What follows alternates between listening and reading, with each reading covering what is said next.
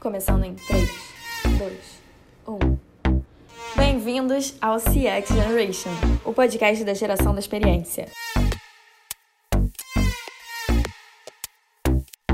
Eu sou a Karen Kligerman e eu tô aqui hoje com a Melba Porter para mais um episódio. Ela é doutoranda em comunicação pela PUC Rio, mestre em sistemas de gestão pela UF, pesquisadora do programa de pós-graduação em comunicação da PUC Rio, professora na SPM Rio e consultora especializada em marketing, experiência do cliente e gestão. Uma grande carreira, né? Melba, seja muito bem-vinda. Obrigada, Karen. É um prazer enorme estar aqui com você. Você é uma querida, né, uma parceira maravilhosa. Eu que agradeço o convite. Muito obrigada. Ah, obrigada. E uma observação, a Melba foi minha professora, uma das professoras que eu mais gostei pelo tema, né, que está super conectado aí com o que eu estou estudando agora. Então, hoje a gente vai falar sobre marketing de relacionamento, que foi essa matéria incrível que eu tive. Então, uhum. Melba, que, que é marketing de relacionamento? Então, Karen, a gente é, tenta né, definir aquilo que às vezes fica mais difícil, porque são ciências sociais, né? E às vezes a nossa pesquisa né, não é igual. Eu, eu gosto de citar isso, que eu tenho um professor também, que a gente tem que estudar né, a vida inteira, que ele fala, né? Diferente das ciências biológicas, em que você pesquisa algo num ambiente controlado, né, a gente que pesquisa as ciências sociais, né, isso também evolui. Então, a pessoa que, a matéria, o elemento que você pesquisa vem evoluindo. Então, dentro do conceito né, de marketing de relacionamentos, também vem evoluindo. Os primeiros teóricos de marketing de relacionamento tratavam marketing de relacionamento como uma estratégia mercadológica, uma estratégia de marketing. Né? Ou você optava, vinha né, é, talvez solucionar é, uma estratégia que era o marketing de aquisição, que pensava em só atrair clientes. É, então, vinha para solucionar um problema das empresas, né? lá atrás, mais ou menos entre as décadas de 70 e 80, que precisavam ir além da aquisição. Então, sob o ponto de vista teórico, é uma estratégia mercadológica de priorizar a manutenção dos clientes para uma relação duradoura e de ganha-ganha. É isso que a gente fala. Ganha-ganha porque tem que ser bom para o cliente e para a empresa essa relação duradoura. Né? Mas, ao longo do tempo, eu costumo dizer que virou mesmo é, a questão de sobrevivência para qualquer organização. As empresas que não se relacionam com seus clientes, não conhecem os seus clientes, não obtêm informações valiosíssimas que partem desses clientes e, portanto, elas correm o risco de, de é, determinar estratégias ao longo do tempo diferente do que o seu cliente espera. Então, eu diria que hoje é questão de sobrevivência qualquer empresa adotar dentro da sua estratégia de marketing, relacionamento com o cliente, que é um tema maravilhoso para a gente falar, né? Exatamente. E qual é a relação, então, de marketing de relacionamento com a experiência do cliente? É, eu, eu entendo que marketing de relacionamento seria uma estratégia né, mais ampliada, né? Seria como se fosse uma estratégia guarda-chuva. E os programas de experiência do cliente, né, de customer experience, customer success, né, que são temas muito mais atualizados, eles estão contidos dentro dessa estratégia maior de marketing de relacionamento. Certo, entendi. Então, pensando agora atualmente, nessa estratégia mais atual que a gente tem, como é que foi que a gente chegou nela, pensando em, em momentos históricos, né? Porque teve o marketing 1.0, marketing 2.0, 3.0, 4.0. Então, como é que a gente chegou hoje nesse, nesse lugar que a gente está? Então, e eu estou sabendo né, que o Kotler, né, então vale a pena a gente fazer uma citação pelo autor dessa, vamos dizer, dessa teoria de uma evolução do pensamento de marketing, então é o Philip Kotler, que é o autor dessa teoria, o papa do marketing, né, ele ainda está vivo e, e produzindo livros, me parece que ele já tem o livro Marketing 5.0 pronto, eu imaginava, porque e deve abordar esse momento né, de pandemia mundial como impactante né, no mercado consumidor. Eu imagino que ele vai falar sobre isso, porque é o caminho que ele faz para, vamos dizer assim, tentar traçar esse, esse pensamento, essa evolução desse pensamento de marketing. Né? Então, trazendo um pouco do que o Philip Kotler fala, tanto né, de, de marketing 1.0, marketing 2, marketing 3, marketing 4 e, né, e por aí vai, o que ele pensa é que é, o papel do marketing, a grande função do marketing é lidar com clientes. Né? O Kotler é um cara que, apesar de já ter escrito sobre diversos tipos de marketing, inclusive do marketing de aquisição, que né, pensar em vender, atrair cada vez mais clientes, ele sempre disse que, é uma frase célebre dele, né, a empresa que se relaciona bem com seus clientes não precisa fazer propaganda. Então, ele coloca como centro desse pensamento evolutivo a ideia de que a principal função do marketing é lidar com o cliente. Porém, né, é, esse lidar com o cliente leva ao, ao, ao, pensamento do marketing a se adaptar, porque cliente, né, se a gente for determinar essa, essa pessoa, né, esse, esse elemento cliente, é o mercado consumidor. Então, ele, ele diz que à medida em que o mercado consumidor foi evoluindo por questões é, sociais, por questões econômicas mundiais, e ele faz essa correlação com é, situações, né, é, mudanças de ordem econômica e social mundialmente para atrelar essa mudança do marketing. Então, à medida que esse mercado consumidor vai se modificando, o marketing também tem que ir evoluindo.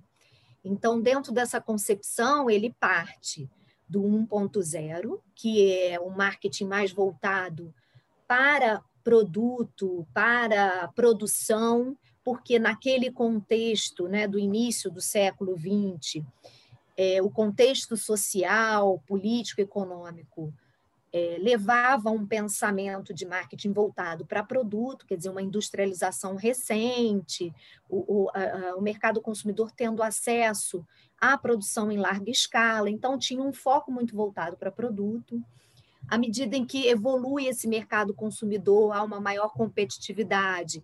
Ele pontua que, mais ou menos na década de 70, e é verdade, houve uma grande crise do petróleo, uma crise de petróleo mundial que impactou, claro, né? o petróleo e os seus derivados, eles têm impacto no mercado consumidor. Né? E isso fez com que as empresas tivessem que repensar as suas estratégias de marketing, e aí sim trazer esse elemento consumidor, compreendendo um pouco mais sobre quem é essa pessoa que compra, tratando de aspectos sobre segmentação, segmentação, ou seja, não pensar esse, esse grupo de consumidores como uma massa única, e sim alguns grupos né, com comportamentos de compra parecidos.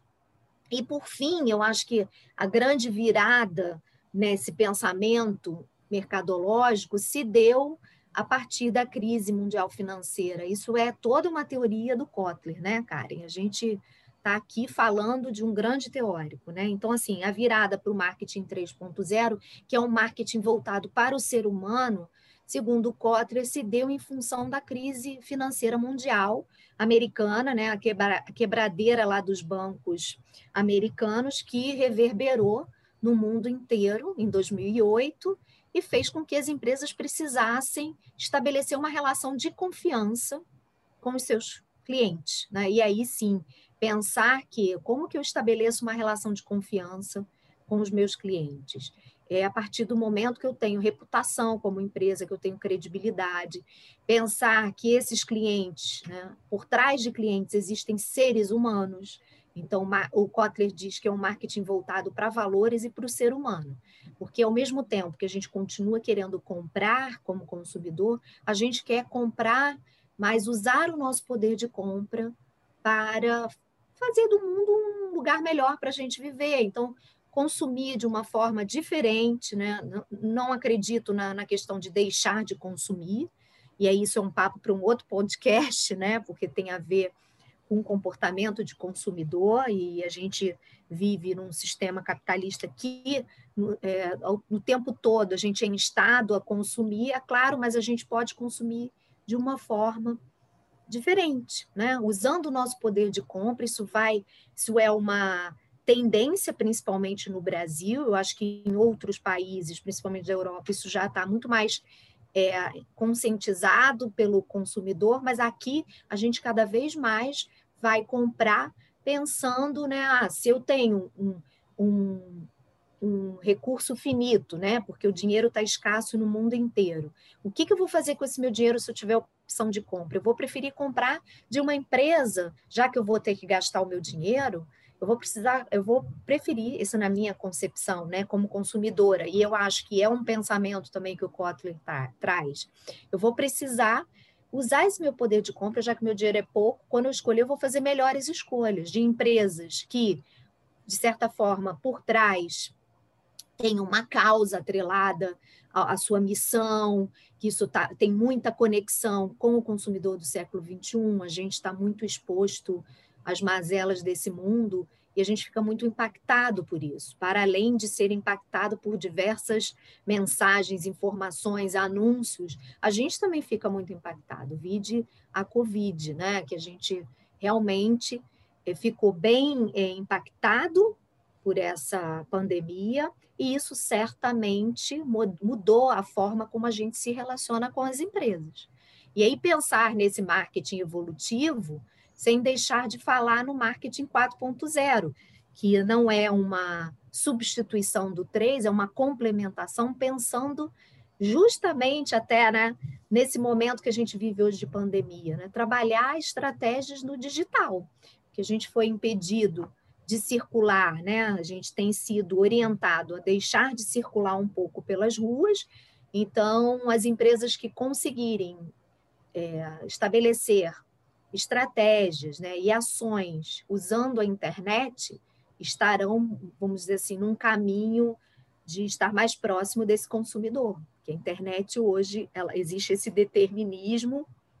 Eu fui bastante, é, na verdade, eu custei para entender que realmente eu, como né, estudiosa e tal, eu acreditava que havia um determinismo, quase que um fatalismo de que todo mundo deveria estar na internet, e eu não concordava com isso.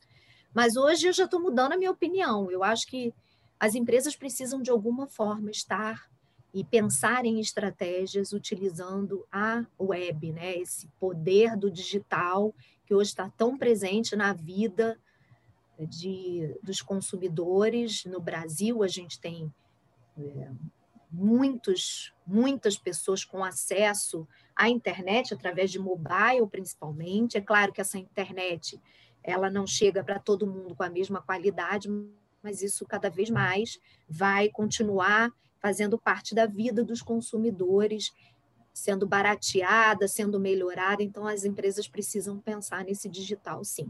Nossa, falei para caramba, né? então, vamos tentar resumir o que você falou. Temos aí o marketing 1.0, que era o foco em produto. Então, as empresas tinham muito foco em produto, né?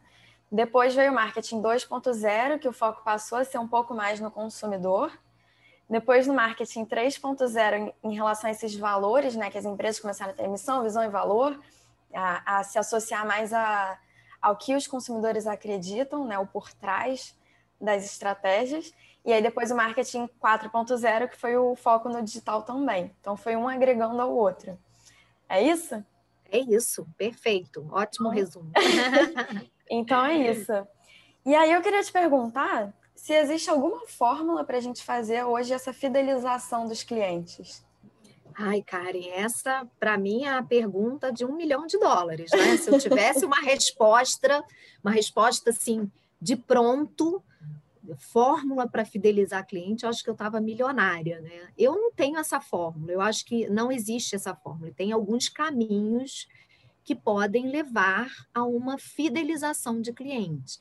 Nesse conceito de fidelização, que é extremamente subjetivo, é, que muitas das vezes é confundido com programas de fidelização, que a gente vai falar sobre isso hoje ainda, né? É, pensar em fidelização do cliente, também já houve um processo evolutivo dos estudos sobre fidelidade de cliente. Acreditava-se que fidelidade de cliente era só aquele cliente que comprava com frequência e repetidamente. Hoje a gente já entende que um cliente fiel, é, além dele comprar né, com frequência, dele já sair de casa pensando em comprar daquela marca, ele gosta da marca, ele conhece aquela marca, ele sabe o que está por trás da estratégia daquela marca. Então, um cliente fiel não é só aquele que compra repetidamente, porque o comprar repetidamente pode trazer aí uma, talvez uma não uma pegadinha, mas talvez uma armadilha para as empresas, né? Porque eu, às vezes, estou comprando repetidamente por pura conveniência, não que eu goste daquela marca. Compro porque está disponível mais perto da minha casa, que é mais rápido. Então, pensar em fidelidade né, significa pensar em algumas, né, alguns caminhos para fazer com que esse cliente compre uma primeira vez, continue comprando mais vezes, né? é, a cada interação com essa empresa, ele saia, ele tenha uma referência positiva, né? A gente vai falar de customer experience, que é isso, né? Você trabalhar essas emoções do cliente, a cada interação, ele ter uma percepção de valor nessa interação, e a partir daí você se relacionar com ele, fazendo com que ele conheça a sua empresa e cada vez mais se sinta atraído em continuar comprando, a chegar num ponto que eu acho que são poucas as empresas, eu nem saberia citar, porque também não conheço a estratégia de, de, todas, né? Que chegam num momento em que o cliente diz o seguinte: não, eu só compro esse ponto final, pode vir qualquer comunicação, qualquer promoção, preço baixo, é aquele que ultrapassa qualquer barreira para comprar daquela marca.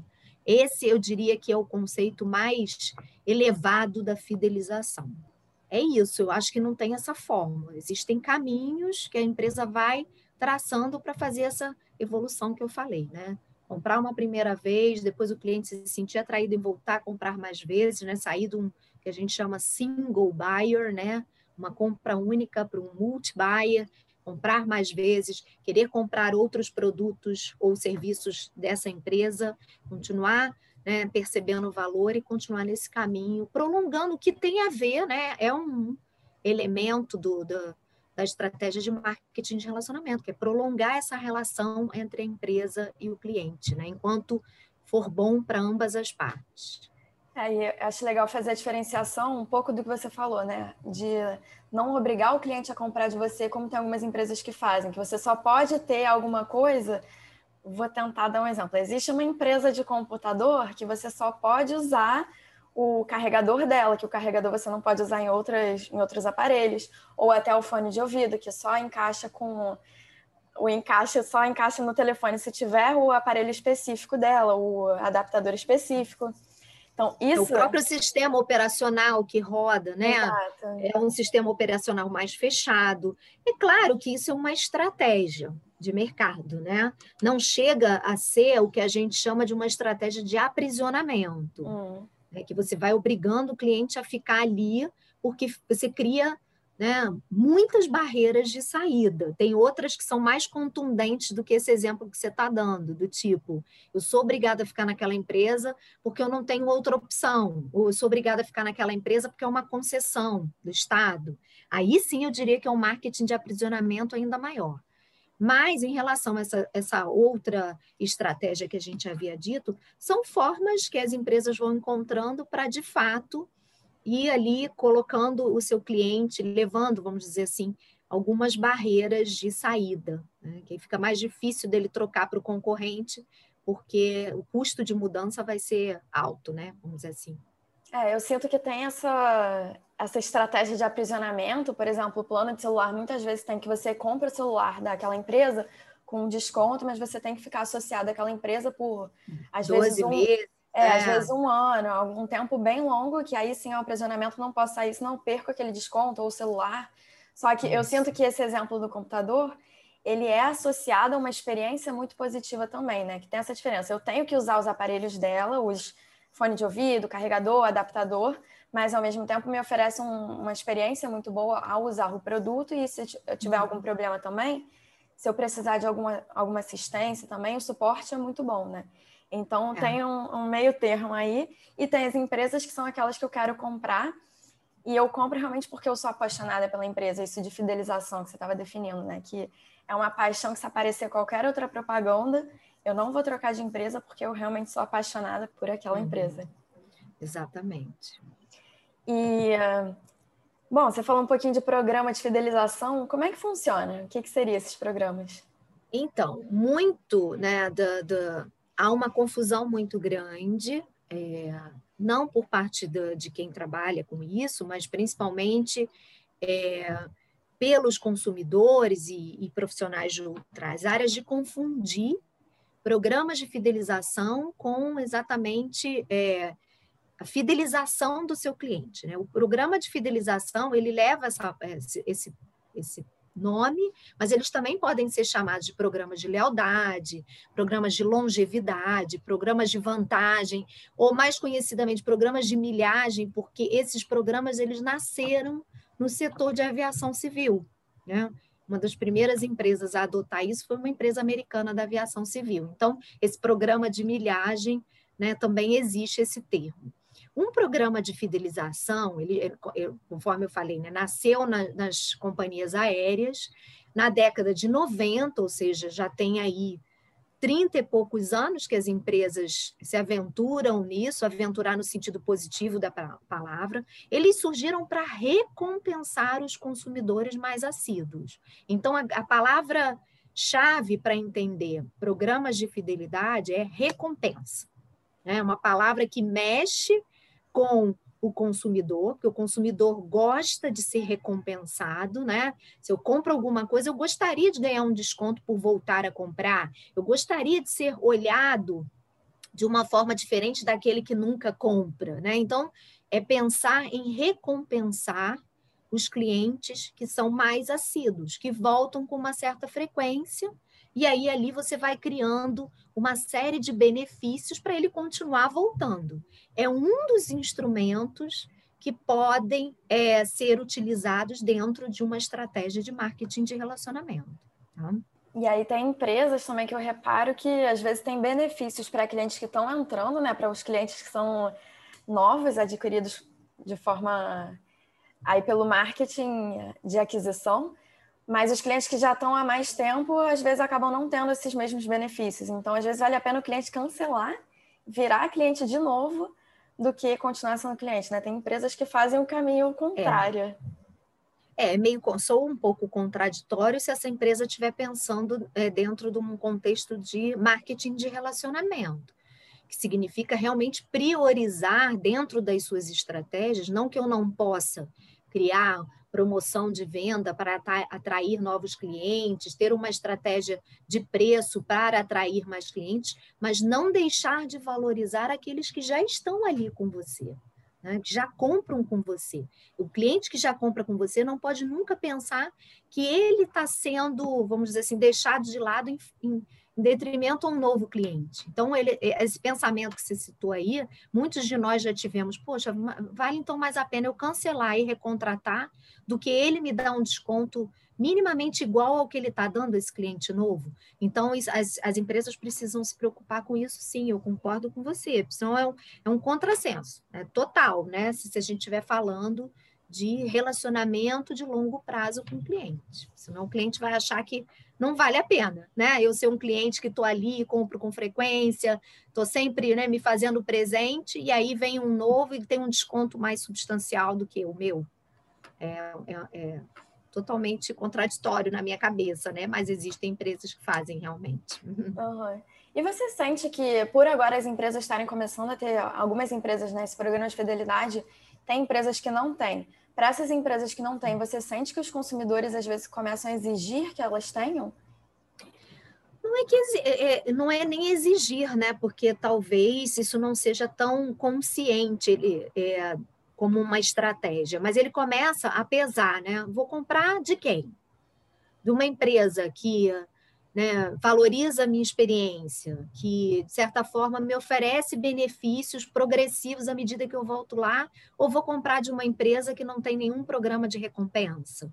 Isso começa, a, de uma forma não tão consciente, a pesar um pouco nas decisões do consumidor. Né? Então, pensando já um pouco dos efeitos que esses tipos de programa trazem, é justamente isso. Né? É, faz com que a empresa tenha uma maior reputação, na hora de lembrar da marca, né, você vai lembrar daquela que te recompensa. É natural do consumidor pensar assim. Né? Ou, embora né, ele possa fazer escolhas, mas a empresa que adota um programa de fidelidade consegue ter aumento na lucratividade, porque o cliente vai voltando com mais frequência. É claro que eu não tenho que pensar só num programa de fidelidade por si só e achar que ele sozinho vai fazer o cliente voltar. O cliente tem que ter experiências positivas, né? Em contato com o programa, em contato com a marca, que aí sim, naturalmente, essa empresa vai ter um aumento de lucratividade, vai ter a redução do que a gente chama do churn, né? Que é a perda de clientes enfim, e gera um círculo virtuoso, porque quando o cliente se sente recompensado e volta, tem um pilar aí que a gente ainda não falou, né, que é o pilar dos colaboradores, dos funcionários dessa empresa. Eles se sentem também valorizados, porque eles gostam de trabalhar para uma empresa que tem clientes felizes, satisfeitos, que voltam, que compram, que percebem benefício dentro dessa estratégia aí que a gente falou de fidelidade, de programa de fidelidade. Claro. E o que, seria um exemplo de programa de fidelidade? Tem esses de programa de avião, né, que tem eh, benefício de você ir na primeira classe e ganhar um pouco a mais, ou de você ganhar as milhas, e em outros exemplos que poderiam ter. O outro exemplo, esse é o mais frequentemente conhecido de recompensar à medida em que você vai consumindo mais daquela empresa. É, outro exemplo seria é, o que a gente chama de programa de fidelidade social, em que o cliente vai alcançando determinados estágios do programa em que ele vai ter benefícios exclusivos. Não é qualquer um que vai comprar que vai ser elegível aqueles é, benefícios exclusivos. Né? Então, sob o ponto de vista estrutural, é, é, um pouco diferente. Tem também as empresas que pensam, eu vou fidelizar meu cliente utilizando toda a minha estrutura de relacionamento. Né? É um pouco mais estrutural. Não sei se está ficando claras, estão claras as diferenças. Um qualquer um pode, que é esse primeiro, né, aderir ao programa espontaneamente ou a partir de uma decisão e ir sendo recompensado ou por prêmios e benefícios que a própria empresa dá, ou por prêmios e benefícios que essa empresa vai fazer parcerias com outras empresas vão oferecer, não só exclusivamente o benefício daquela empresa fim que detém o programa, mas em parceria com outros parceiros, eh, com outras empresas, né? Que é como as empresas, por exemplo, é, de petróleo, né? A gente vê muito isso, né? Que no programa de fidelidade você cadastra e cada vez que você abastece nos postos, você tem direito a trocar ou por combustível, mas também por uma gama de outros benefícios dos seus parceiros. Ingresso para cinema, desconto em, em compras né, no varejo e por aí vai. Então, esse é o primeiro. E existe aquele outro que vai pensar em colocar, recompensar esse seu cliente é, oferecendo a ele a possibilidade de ele alcançar um estágio que ele vai ser considerado um cliente VIP, vamos dizer assim. Ele vai ter benefícios que só ele pode conseguir. Então, cria também ali um, um, um instinto ali do, do, consumidor de querer alcançar esse estágio, né? Talvez um estágio black, power, né? deve ser o VIP e ter benefícios que ninguém, nenhum outro, a menos que ele realmente consiga cumprir esses estágios do programa de fidelidade, vai ter, entendeu? Uhum. Conforme você foi falando, eu fui associando isso a, muito à gamificação, né? De você gamificar as estratégias para poder o cliente sentir que ele está sempre passando de nível, digamos assim, e conseguindo conquistar é, benefícios, né? Essas recompensas, e aí ele vai passando de fase vai passando de fase até chegar e, na fase final e completar o jogo. Existe é, essa associação? inspira isso. É. Acho que sim, se a gente for pensar, acho que sim, porque você vai é, encorajando o seu cliente a realmente, quando ele vai percebendo esses benefícios, né, Karen? Ele vai percebendo valor e ele fala: caramba, muito legal. E eu quero estar, eu particularmente como consumidor, eu prefiro os programas de fidelidade que eu logo perceba benefícios. É isso, né? Eu logo consegui passar né, da primeira fase do joguinho e já ter a minha recompensa. Eu ficar ali jogando eternamente, não conseguindo perceber o valor desse jogo, eu vou abandonar o jogo. Eu vou para um outro jogo que eu, que eu tenha um benefício é, percebido logo de início. Né? Então, eu prefiro os programas de fidelidade mais simples, sabe? Aqueles que você vai marcando o carimbinho, nove carimbinhos e você já ganha o décimo. Adoro essas coisas, né? Uhum. Do que aqueles que você fica ali dentro de um programa extremamente complexo. Você compra, compra, compra, vai acumulando ponto, ponto. Quando você vai olhar, seus pontos vão expirar. Tente trocar. E você tenta trocar, você não consegue trocar por nada que você goste. E ou quando você gosta, você ainda tem que pagar. Eu não entendo esses programas. Particularmente, eu não entendo. Você alcançou aquela pontuação e para não perder aquela. Porque você está comprando. Para alcançar aquela pontuação, você está comprando. Uhum. Aí você chega numa pontuação alta, eles te mandam uma notificação dizendo: seus pontos vão expirar, corra lá e troque seus pontos. Aí eu corro lá. Eu tenho tantos pontos, tantos mil pontos, o que, que eu posso trocar? Às vezes é um calhamaço de ponto para um negocinho que eu não percebo valor. Ou então é algo até que eu percebo valor, mas para eu trocar, além dos pontos, você tem que pagar tantos reais. Aí eu, mas como assim?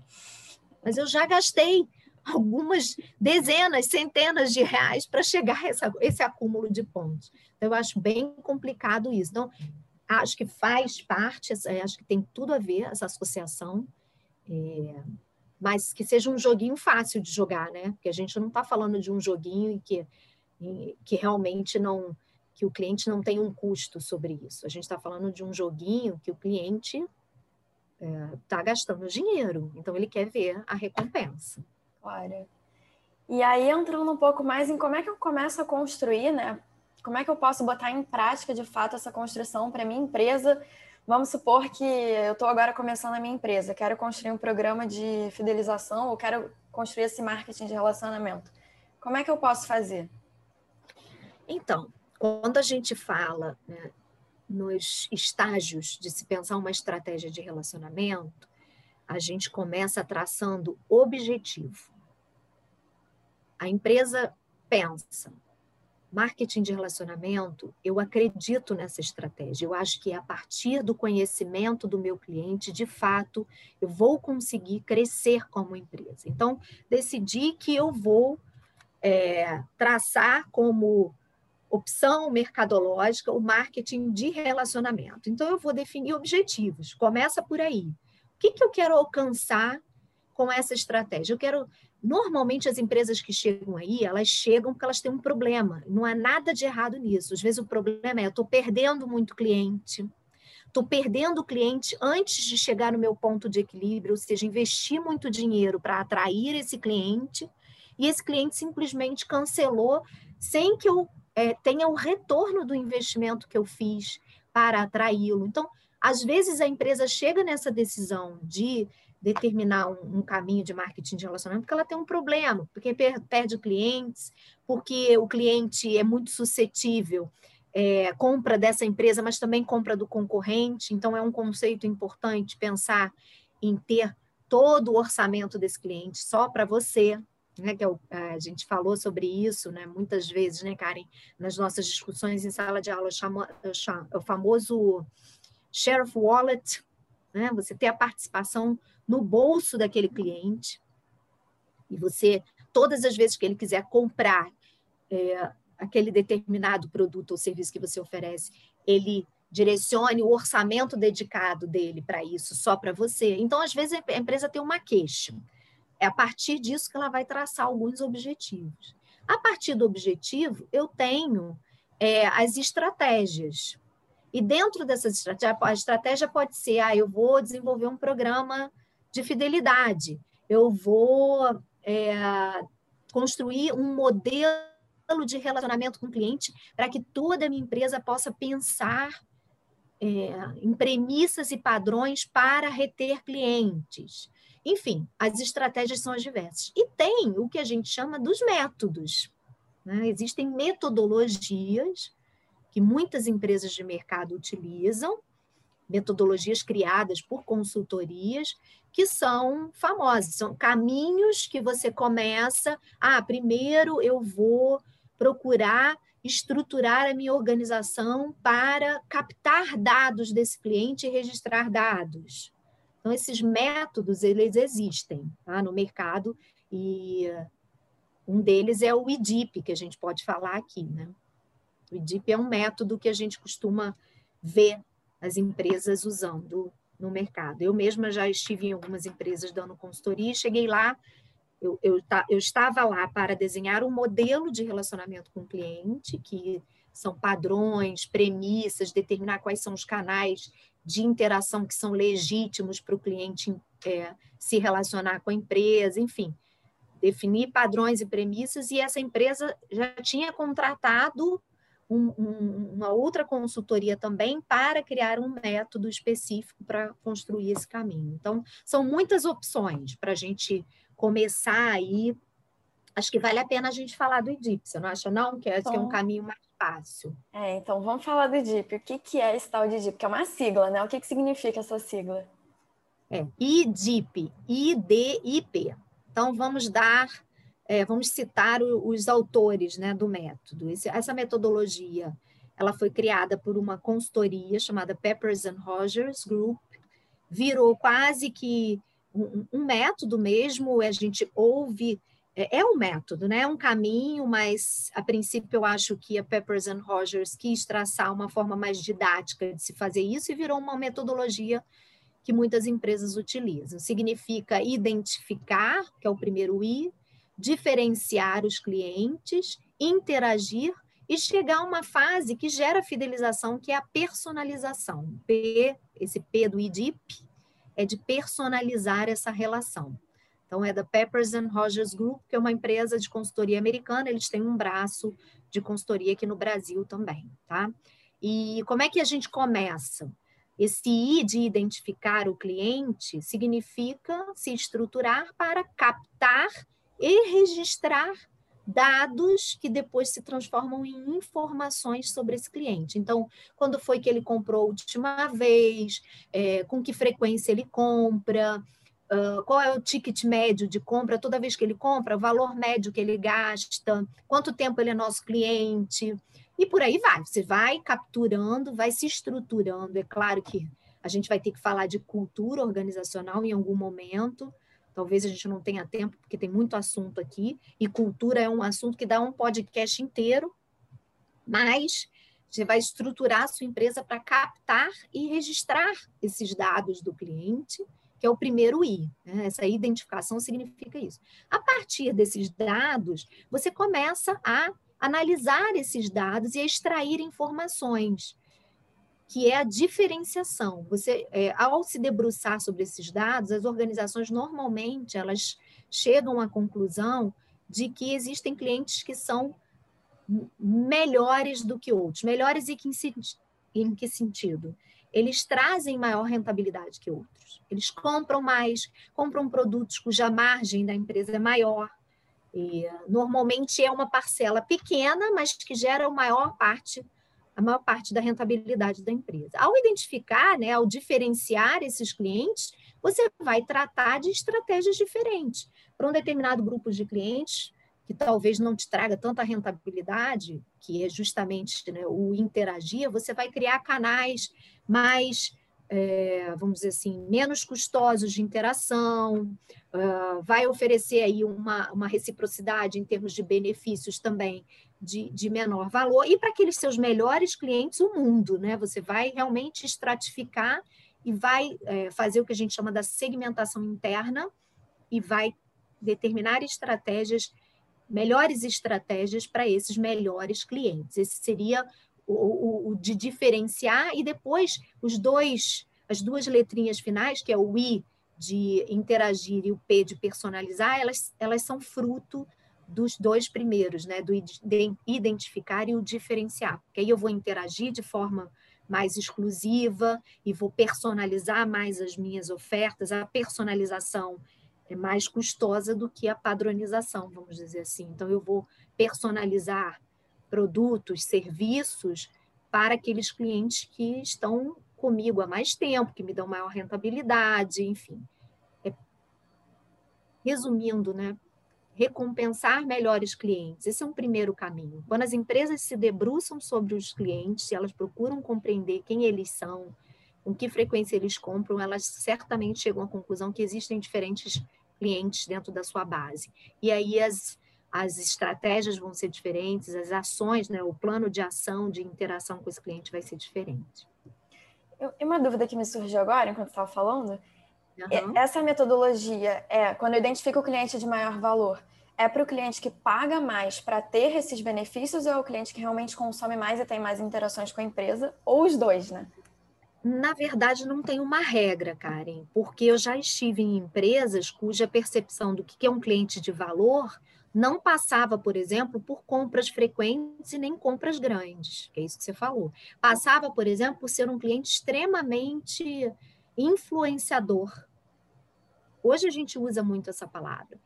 Existem clientes que a empresa não quer perder, porque ele pode não trazer tanto retorno em termos de compras frequentes, compras com valores altos, mas ele é um influenciador, ele atrai muitos novos clientes. Então, vai depender do que a empresa define o que é um cliente de alto valor para ela determinar aquela estratégia.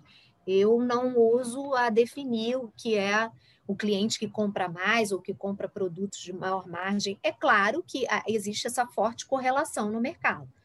Ah, algumas empresas definem assim, sim. Né? É o cliente de alto valor, é aquele que compra sempre, que compra em ticket médio alto, é, enfim. Mas não dá para arbitrar para todas as organizações isso como, como uma definição básica do que é um cliente de alto valor. Tá?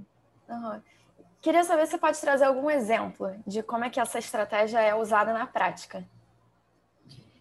Eu acho que a gente tem algumas empresas, é, o setor financeiro já trabalha isso, né? o DIP, de forma muito clara, né? bancos, não esses bancos digitais que vêm com uma estratégia diferenciada, né? essas fintechs que estão por aí. Os bancos tradicionais, eles fazem essa análise, né? o cliente que o melhor cliente que compra mais produtos, e a partir desse conhecimento, dessa captura desses dados, do registro desses dados, eles diferenciam. Então, a gente tem lá o cliente uh, VIP, que tem vários nomes né, nos bancos, com agências exclusivas, isso é uma forma de interagir e personalizar o serviço com uhum. agências exclusivas, gerentes exclusivos, atendimento 24 horas por dia, assessoria de investimentos, tudo isso é recompensa por ser um cliente melhor, vamos dizer assim, de alto valor. Então, alguns setores já usam esse método é, há muito tempo, setores de serviços, eu diria que são a gente, é onde a gente encontra com maior facilidade, e outras estão entrando agora, né, de, de até com programas de fidelização, é, com essa ferramenta aí de poder identificar aquele que compra mais, então eu vou recompensar melhor, vou personalizar, vou criar, vou, vou permitir que ele desenhe o produto dele, que ele quiser, porque ele chegou num patamar de, de vamos dizer assim, de um nível de valor para a empresa que para esse cliente tudo, eu não posso perdê-lo de forma nenhuma. Então, a gente tem alguns exemplos mais antigos, como esse que eu falei do setor financeiro, eu acho que fica mais claro na nossa cabeça. E aí, o, e o mercado compreende isso perfeitamente. Quando você vai falar com o mercado consumidor, ele fala: ah, eu não sou cliente VIP, Plus, Master, eu sou um cliente médio. E aí ele entende que esse cliente médio vai ter benefícios diferentes do cliente Master, Black, Power. Uhum. Então, isso já está meio que compreendido. Agora, é, é preciso entender o que está por trás. Né? São estratégias de, de pensar clientes diferentes recebendo benefícios diferentes. Sim. E existe um termo que a gente fala bastante dentro de marketing, marketing de relacionamento, marketing de serviço, que é a zona de tolerância, né? Como é que a gente pode explicar esse termo em relação ao relacionamento com o cliente? Então, é, a zona de tolerância é um modelo conceitual né, de, de, alguns autores de marketing de serviços. O que, que significa isso? É especificamente para a economia de serviços, bancos, área da saúde, o varejo, que tem um pouco de serviço ancorado. Então, é, empresas da economia de serviços têm que pensar o seguinte: é um modelo conceitual, essa zona de tolerância, que existe é, a, a, percepção de qualidade de um consumidor de serviços está, tá, ela leva, ela, ela é baseada numa equação que é o seguinte: o cliente tem uma expectativa do que ele vai receber, com base na, na, comunicação, na referência que outras pessoas fazem daquela marca, e ele vai lá experimentar o serviço e ele tem uma percepção. Essa relação entre expectativa e percepção está diretamente proporcional à satisfação desse cliente. Se ele tem uma expectativa e a percepção dele é igual ou superior à expectativa, eu diria que ele está amplamente satisfeito. O que, que é a zona de tolerância? É essa faixa intermediária entre o mínimo que o cliente espera receber dentro da expectativa dele e o, e o serviço ideal que ele efetivamente gostaria de receber. Essa zona de tolerância, ela se expande, ela se retrai na medida em que ele sabe, ele tem uma expectativa baixa. Ele fala, puxa, já ouvi falar que essa empresa aí, toda vez que a gente tenta acessar o serviço, tem uma fila danada. Então, essa expectativa baixa, que é esse serviço mínimo que ele está esperando receber, ele já vai com uma zona de tolerância expandida. Ele fala, putz, eu já sei que eu vou ter que esperar para receber esse serviço. Eu já eu sei que eu vou ter que ficar algumas horas na fila, eu sei que vai demorar, sei lá, 10 dias para eu ter acesso ao que eu estou querendo. Então, a zona de tolerância dele se expande. É um modelo mais conceitual. Como que as empresas podem trabalhar isso na relação com o cliente, que eu acho que é mais importante da gente falar aqui? Primeiro, conhecer a expectativa do seu cliente. Isso é fundamental. Por quê?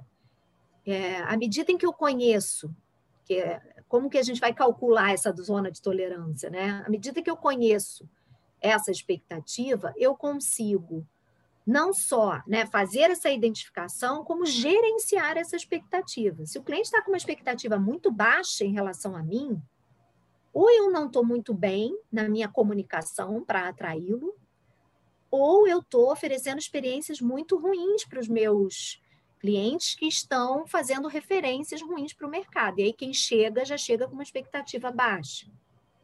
Se eu estou criando uma expectativa elevada demais, eu tenho dois caminhos, eu tenho dois sinais. Ou os clientes anteriores saíram extremamente satisfeitos, e isso tende a elevar essa expectativa para o mercado, ou eu estou usando demais a minha comunicação e criando promessas que eu não consigo cumprir. E aí é o, é o pior dos caminhos, porque quando o cliente experimenta, ele sai frustrado, ele fala, putz, pô, mas o cara quando me vendeu aquela ideia, pô, eu imaginei o melhor dos mundos. Então aí é um problema na comunicação mercadológica, como eu estou usando os elementos do P de promoção lá do marketing para atrair esses meu, meus clientes. Estou gerando expectativas demais. Foi, houve um tempo em que eh, a propaganda virou vilã por causa disso. Eu fazia promessas demais, promessas que não são verdadeiras, e quando eu chego lá, eu diria que ainda existem propagandas assim, mas são em menor número, graças a Deus, porque marketing hoje em dia é, é, não é criar fazer propaganda enganosa, nunca, nunca acreditei que fosse, embora existissem empresas que o fizessem, mas hoje em dia não dá mais para fazer propaganda enganosa, né? A internet está aí para para colocar tudo em pratos limpos, porque o cliente também vai produzir comunicação sobre essa empresa, ele vai ser o primeiro a postar lá uma comunicação negativa a partir da experiência dele. Então, a aplicação, o cálculo dessa zona de tolerância é isso. Vou identificar a expectativa do meu cliente e vou gerenciar isso para que ele receba o serviço o melhor possível, para que ele não tenha que ficar expandindo ali a zona de tolerância dele do tipo, putz, eu não tenho outra opção, eu tenho que ficar aqui, eu já sei que eu vou receber um serviço ruim mesmo. O ideal é que você é, cria uma expectativa realista. Esse é o caminho. Trabalhar fazendo campanhas de comunicação realistas do que o seu cliente vai encontrar, que eu espero que sejam experiências sempre positivas. Né? A empresa tem que trabalhar para oferecer experiências positivas para o cliente. Sim. Então, quanto maior uma zona de tolerância eu precise, quer dizer que eu tenho alguma coisa que está errada aqui, que eu preciso consertar, ou não necessariamente errada, né? Mas que eu preciso consertar aqui para alinhar essa expectativa com a realidade. Quanto maior a zona, quer dizer que eu preciso melhorar aqui eu alguma coisa. olhar, eu tenho que botar uma lente ali para ver por que, que ele está com uma zona de tolerância alta, por que, que eu estou tendo que fazer esse meu cliente esperar ou é, ter problemas no acesso ao serviço, enfim, eu preciso botar uma lente sobre aquilo e tentar identificar. Você falou muito bem, às vezes não é uma falha, às vezes é, da, é do próprio setor. Serviço tem muito isso, né? A gente fala, é, uma das particularidades de serviços é muitas vezes ter uma sazonalidade muito extremada. Existem serviços cuja procura é concentrada num determinado horário e aquilo gera o cliente a é, provoca no cliente uma zona de tolerância ampliada. Ele sabe que ele vai procurar aquele serviço naquele horário e tem muitas pessoas que procuram um serviço naquele horário. Então, ele vai ter que ampliar a zona de tolerância. Ele quer aquele serviço e vai ter que ampliar. Mas cabe à empresa a fazer que movimento? Bom, se eu tenho grandes picos de procura em determinados horários, eu tenho outras estratégias para transformar essa demanda mais flat, né?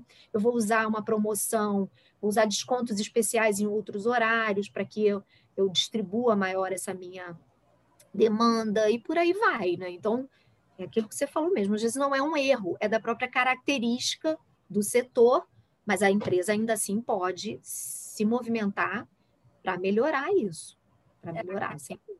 A questão que eu enxergo é alinhar a expectativa, para ter a expectativa mais parecida da realidade, para não gerar esse desequilíbrio aí na hora do cliente consumir o serviço, né? ou parecido ou você superar a expectativa. Vamos falar depois de customer experience, Exatamente. trabalhar emoção, trabalhar um monte de coisa, solução para o seu cliente, eficiência, e o cara sai encantado e aí continua a comprar de você, né? É, é, é um desafio, é um desafio, não é simples. É. Na teoria é fácil, na prática não é. Exatamente. E agora, em relação a outro assunto, ainda dentro desse tema, né? O que, que seria esse ciclo de vida do cliente que a gente também fala dentro de marketing?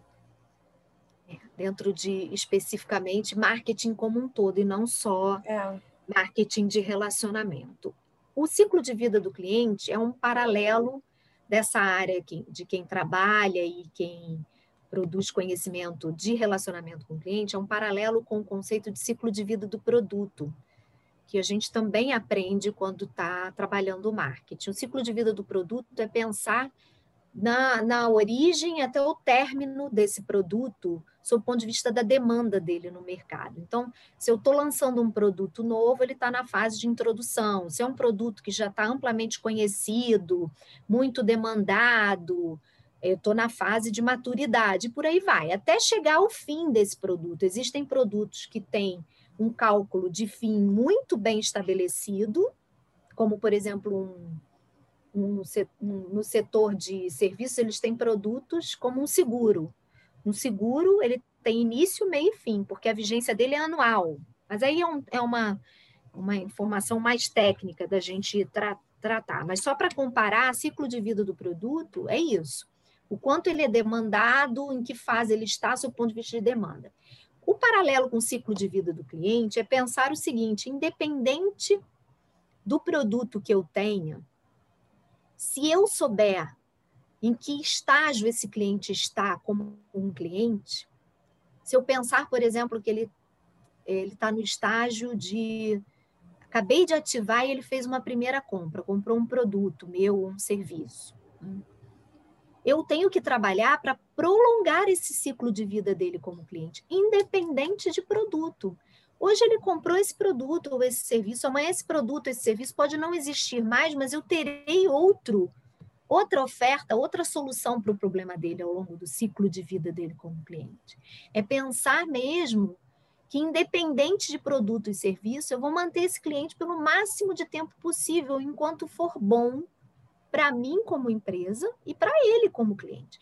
Porque eu falei desde o início que estratégia de marketing de relacionamento é uma relação ganha-ganha. Ninguém aqui está falando que a empresa vai tratar bem o cliente porque ela é boazinha. Não, é uma estratégia de mercado. Eu vou tratar bem meu cliente, não de forma falsa ou não genuína. Não, eu vou tratar bem meu cliente de forma genuína, porque eu acredito nessa estratégia, mas porque também eu sei que ao tratar bem o cliente, ele ter experiências positivas, naturalmente ele vai escolher comprar de mim de novo. Então a empresa também terá ganhos em cima disso. Então pensar em ciclo de vida é esse prolongamento compreendendo em que estágio esse cliente está como cliente, se ele está numa fase em cujo produto dele está finalizando, como é o conceito, por exemplo, desse setor de seguros. Cada vez que a vigência do seguro dele vai finalizar, eu tenho que fazer ações de relacionamento, ofertar a renovação daquele seguro, oferecer um seguro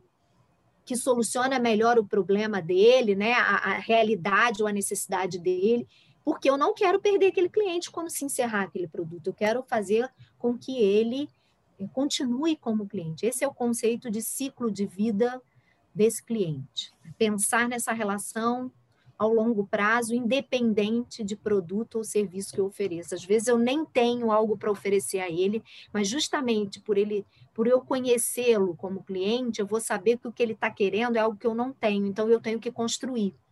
Eu tenho que pensar nesse novo serviço para mantê-lo como cliente. É, eu sinto que tem muito a ver com isso da necessidade, né? Você realmente entender quem é seu cliente, quais são as necessidades que ele tem, como é que ele está assim na etapa dele de vida também, porque às vezes entender realmente o cliente, por exemplo, ele foi promovido e tem alguns estudos que mostram que quando o cliente, quando a pessoa né, é promovida, ela tende a se dar um mimo do tipo, ah, eu mereço, então eu vou consumir uma coisa a mais ali. Então é realmente entender essa etapa do quem é o cliente no dia a dia dele, como é que ele está na vida pessoal também, porque isso vai influenciar nas necessidades que ele vai ter na vida dele como um todo, né? Então a empresa entender realmente aprofundadamente. Eu acho que entender, né, complementando o que você falou, e ser mais ativo como empresa. Muitas empresas, elas não fazem nada. Elas ficam esperando reativamente, passivamente, o cliente vir até você para comprar algo. Diante dessa tremenda competitividade que existe nos mais diversos setores, ficar reativo ou passivo é muito ruim, sob o ponto de vista de relacionamento com o cliente.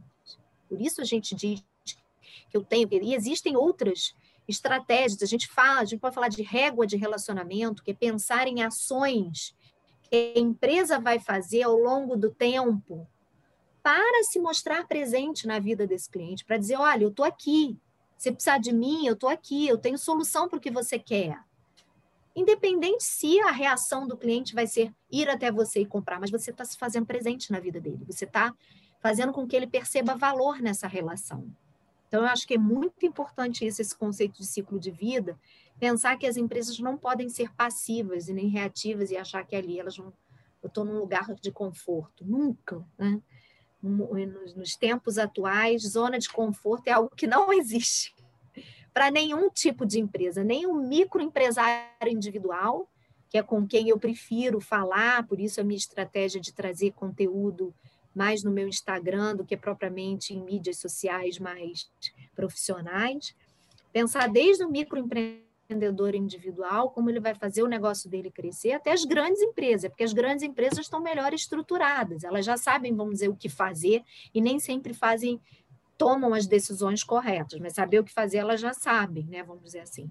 Mas é ser mais ativo nessa relação com o cliente. O cliente espera isso. Às vezes ele está ali paradinho, aí você faz uma ação de relacionamento, ele automaticamente ele responde: e é, essa empresa é muito boa. Quando eu tive lá, eu tive uma ótima experiência. Vou comprar de novo. Eu vou lá, vou ver no site, vou ver o que, que eles estão fazendo. Isso é muito importante, pensar em ser mais ativo na vida do cliente. É, isso mexe muito com a reputação que a empresa tem também, né? De você ter essa reatividade pode gerar uma impressão de, putz, deu problema e aí a empresa vai me ajudar com isso. Só que quando você é ativo nessa relação, a visão que fica de, caramba, a empresa ela me ajuda a resolver, ela já prevê as coisas que podem acontecer e evita que isso aconteça. Ou até o cliente nem sabe que isso poderia acontecer, né? Mas acaba não gerando a impressão negativa de reatividade, de que eu tenho que ter um problema para a empresa resolver. Uhum. Então, é, é, muito importante essa postura ativa, né, de empresa e cliente. E agora pensando Isso um pouco. Aí, também acho. É. Agora pensando um pouco mais em tudo que a gente falou, o que, que você acredita que sejam as maiores dificuldades na hora de implementar uma estratégia de marketing de relacionamento? Eu diria assim, sem pestanejar, que a maior dificuldade está em trabalhar a cultura da organização. Por isso que eu falei cultura organizacional dentro dessa temática vale um outro podcast, né? Porque não, sob o ponto de vista da decisão da estratégia, às vezes a decisão é mais rápida, mas mobilizar toda uma organização para mudar a sua mentalidade, para estar voltado para ouvir clientes, captar né, dados, registrar esses dados, é uma mudança muito estrutural, uma mudança grande dentro das organizações. Né? Então, é, eu diria que esse é o principal, a maior dificuldade das empresas é, movimentar a sua cultura organizacional para estabelecer a sua estratégia e tornar a sua estratégia implementável. É, essa semana mesmo eu fiz um post sobre isso, né? Aquela frase célebre do Peter Drucker, né? Que a cultura come a estratégia no café da manhã. É justamente isso. Você pode ter a melhor estratégia do mundo. Ah, eu pensei numa estratégia de relacionamento aqui com o cliente que vai fazer X, vai fazer Y.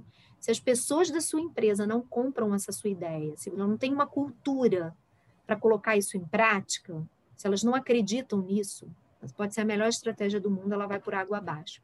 Então, acho que a maior dificuldade é trabalhar a cultura organizacional. E muitas empresas falham em estratégias de relacionamento porque começam com tecnologia, começam com né, criar lá um saque, que já é difícil para caramba, né, um serviço de atendimento ao cliente, e não pensam que antes disso eu tenho a estratégia, eu tenho a cultura, antes da ferramenta eu tenho esse, esses, essas fases anteriores que eu diria que elas são mais difíceis de se alcançar.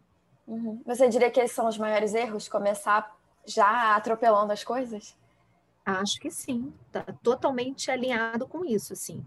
O maior erro que eu entendo, né, é começar a pensar é, em estabelecer né, uma estrutura, em contratar uma ferramenta, comprar um CRM, e não pensar em que, primeiro, né, naquele percurso que a gente fez. Eu tenho cultura organizacional para isso? Se não tenho, existem formas de trabalhar cultura organizacional. Tem gente que fala assim, ah, cultura é tão difícil de mexer. É difícil, mas eu tenho é, o, o Dalberto, que é Avenato, que é um autor de, de cultura, de, de organizacional, ele fala isso. Eu tenho os aspectos formais da cultura que eu posso trabalhar. Eu posso planejar toda a minha estrutura organizacional, criar áreas específicas para cuidar de clientes, é, posições, vagas, né? cargos específicos. Isso é trabalhar a cultura, dar muito treinamento, colocar o seu principal executivo para falar sobre esse assunto, determinar estratégias, criar uma diretoria de clientes. Então, isso é forma de trabalhar a cultura organizacional. Mas esse é o maior erro, né? De pensar nas ferramentas antes de pensar em cultura, antes de traçar os objetivos que eu pretendo alcançar, que caminhos eu vou escolher para determinar as ações, para assim, então, colocar a ferramenta é, como meio e não como fim. Né? Eu comprar uma tecnologia de CRM só vai fazer eu gastar dinheiro se eu não tiver objetivo e estratégia bem desenhada e cultura organizacional bem alinhado, né? Uhum.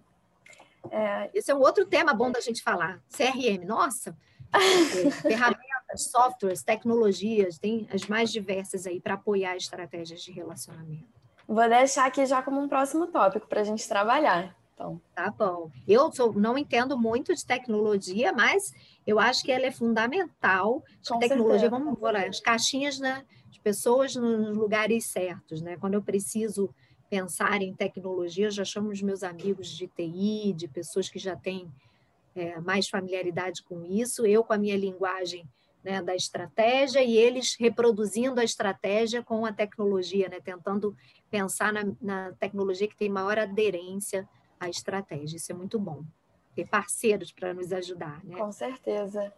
Bom, e agora já caminhando para o final, queria saber se você tem alguma dica para quem, depois de ouvir tudo isso que a gente conversou, quer agora começar a implementar ou já está implementando a estratégia de marketing de relacionamento dentro da sua empresa. Que dica seria essa? Ai, a dica para mim é comece já, né? Porque o bom é inimigo do ótimo sempre. A gente falou aqui de diversos conceitos. Não é uma jornada, vamos dizer assim, fácil, porque requer mobilizar a sua organização, a organização, treinar as pessoas da sua empresa. Mas comece, comece por né, capturando dados do seu cliente, comece disponibilizando canais para esse cliente falar, Né? Tem programas atualmente, que é outro tema que a gente pode falar aqui, que é a voz do cliente. Usar né, diversos elementos para ouvir o seu cliente. Comece ouvindo o seu cliente e registrando essas informações para que seja possível você começar, a partir dessas informações, traçar caminhos para melhorar a experiência do seu, seu cliente. Se você não começar pequeno, você nunca vai chegar a grandes projetos de relacionamento. Começar do pequeno. E ali já vai ser suficiente para você chegar a grandes projetos, grandes estratégias de relacionamento com o cliente. Muito bom. Bom, estamos finalizando então agora mais um episódio incrível. É um tema que realmente me encanta. Eu Ai, também. Eu me lembro das aulas que a gente tinha e que eu ficava encantada. Eu sentava sempre lá na frente, conversava contigo, porque realmente é um tema que começou a me encantar lá no início, no meio da faculdade, né? E depois eu fui descobrir que era o tema que hoje me encanta. Então, queria muito te agradecer e se alguém quiser ainda entrar em contato com você, por onde que é, podem entrar em contato? Olha, eu tenho as minhas redes sociais, né? eu tenho meu Instagram, que é @melbaporter, eu estou no LinkedIn, Melba Porter também. É, e os caminhos mais naturais, pode me mandar um e-mail, é melba.melbaporter.com.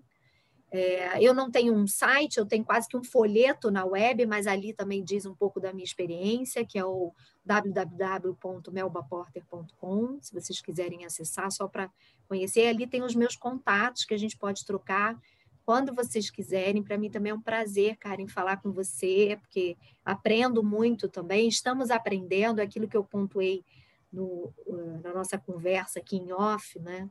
Quando eu comecei a a estudar sobre isso, a falar sobre isso em 2001, comecei a lecionar sobre isso em 2001, não existiam conceitos como customer experience, customer success, success, não existia programas de voz do cliente, são, são coisas que vêm surgindo e que a gente também tem que aprender e para poder auxiliar, para poder conversar, para poder pensar em estratégias de relacionamento. Então, é um aprendizado constante. Então, tá aqui também, para mim, foi maravilhoso. Obrigada pelo convite, tá?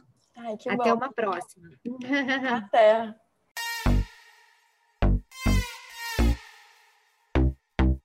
Esse foi mais um episódio do CX Generation. Se você gostou, segue lá nas redes sociais para ser avisado de quando sair um novo episódio. É só procurar por Karen Kligerman CX Generation, que você me acha no Instagram, no Facebook, no LinkedIn e no YouTube. E lá você pode ver a versão em vídeo completa desse episódio. Ou você pode entrar no link que está aqui na descrição para me achar também nessas redes. E aproveita que nesse link também tem o meu WhatsApp. E já me conta o que, que você achou desse episódio e até se tiver alguma sugestão de tema ou de pessoa para o próximo. Estou esperando seu contato. Ah, e não esquece de seguir no Spotify ou na plataforma que você esteja ouvindo para mostrar para os algoritmos que você está gostando. Até a próxima. Tchau, tchau.